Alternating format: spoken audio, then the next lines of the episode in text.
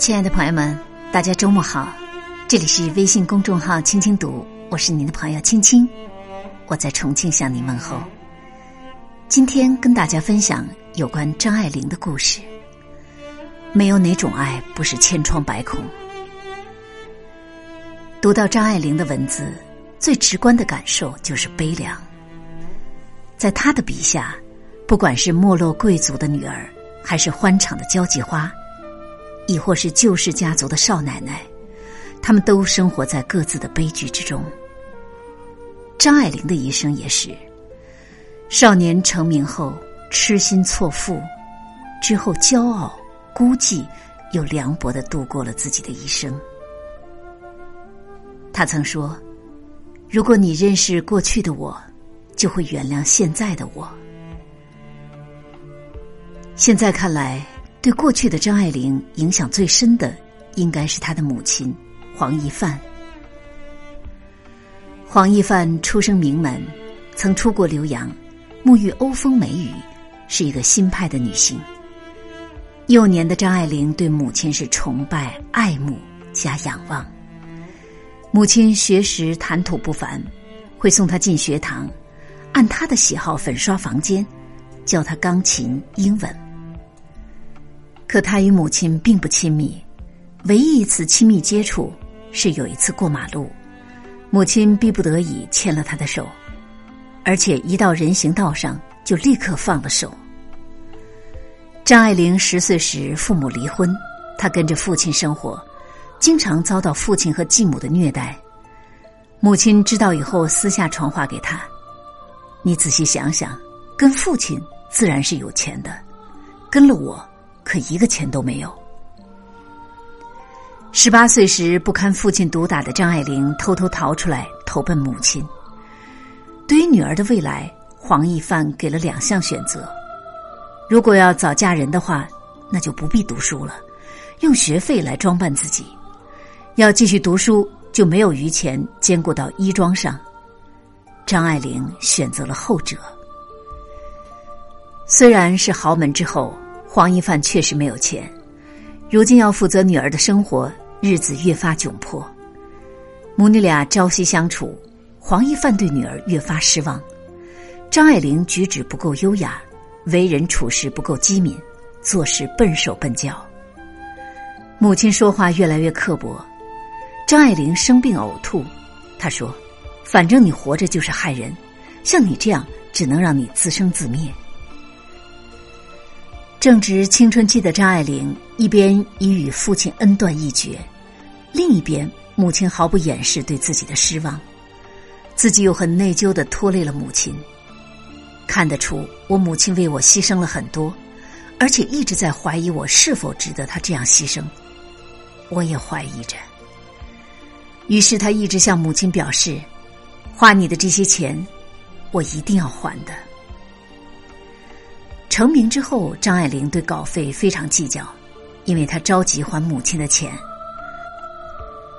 攒够了钱以后，她把钱换成二两的小金条，找机会递给母亲说：“那时候为我花了这些钱，我一直心里过意不去，这是我还的。”黄一范对着张爱玲哭了出来：“就算我不是个待你好的人，你也不必对我这样。”虎毒不食儿啊！看着母亲的眼泪，张爱玲心里默默的说：“不拿也就这样了，别的没有。”一九五七年，黄一范感觉自己将不久于人世，于是呢，写信给张爱玲：“我现在唯一的愿望，就是见你一面。”张爱玲并没有满足母亲的愿望。只是寄了一张一百美金的支票给他。直到张爱玲晚年时，邻居发现她常常面壁喃喃自语，禁不住问：“你需要帮助吗？”请你理解，我在与我的妈妈说话呢。来日我一定会去找她赔罪，请她为我留一条门缝。在我们理想的世界中，家是每个人心灵最温暖的角落，是受伤之后舔舐伤口的安全港湾。父母是我们在世间最信任的人，是我们可以袒露伤口，并用最温柔的爱让我们痊愈的人。可是世间之事不可预料，很多时候最深的伤，就来自于温暖的家和深爱的父母。就如张爱玲，母亲曾是她的偶像，而在成长的过程中，母亲却成了她的债主。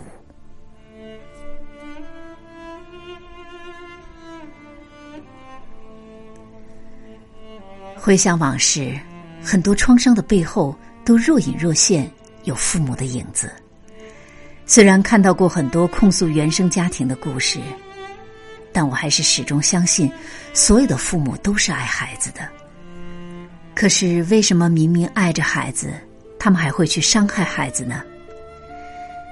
第一，是因为很多人虽然做了父母，但内在仍然是个孩子。他们遇事时的处理方式也如同孩子一样，一旦没有满足，就会撒泼哭闹，不可理喻。因为很多父母也没有被好好爱过。就如黄一范，他是姨太太的姨父子，虽出身豪门，但家人并没有好好的疼爱过他。他们也不知道如何的去爱孩子，就用自己的方法，在出力不讨好的爱孩子，就是所谓的打是亲，骂是爱。第二呢，是因为没有看到世界的全相，我们只是看到了自己想看的一部分。记住了自己想记的事，以为这就是全世界。事实上，我们被一叶障目，只是管中窥豹。你认为受伤的时候，父亲没有扶起你，也许在那一刻，父亲的手受了更重的伤，在外面受了更大的委屈。第三，因为人类就是天生负面的思想家，我们习惯用负面的角度去解读世界。下意识的会牢记曾经受到的伤害，以免再次受伤。就像张爱玲只记住了母亲对自己的冷言冷语，却忘了她曾经力主送她进学堂，打开了她未来的大门。当意识到原生家庭的问题时，如果只是哭闹控诉，那就陷入到了一个死循环。我们会渐渐的发现自己的方式竟然和父母一模一样。就应了那句话，不小心长成了自己最不喜欢的样子。其实每个人都有两次出生的机会，第一次是母亲给你的，你睁开眼睛，扶着他们的手，打开了这个世界的大门；第二次是自己给的，你从苦难中出生，放下过去，迎来新生。有的时候，妈妈懂得如何的疼爱你。有的时候会恶言恶行相向，但不管怎样，总有一天他都会离开。所以要学会做懂自己、疼爱自己的母亲，才是正途。想要什么样的妈妈，就让自己成为什么样子的妈妈。把关注点放在自己身上，好好爱自己，接纳不完美的自己，也接纳不完美的父母。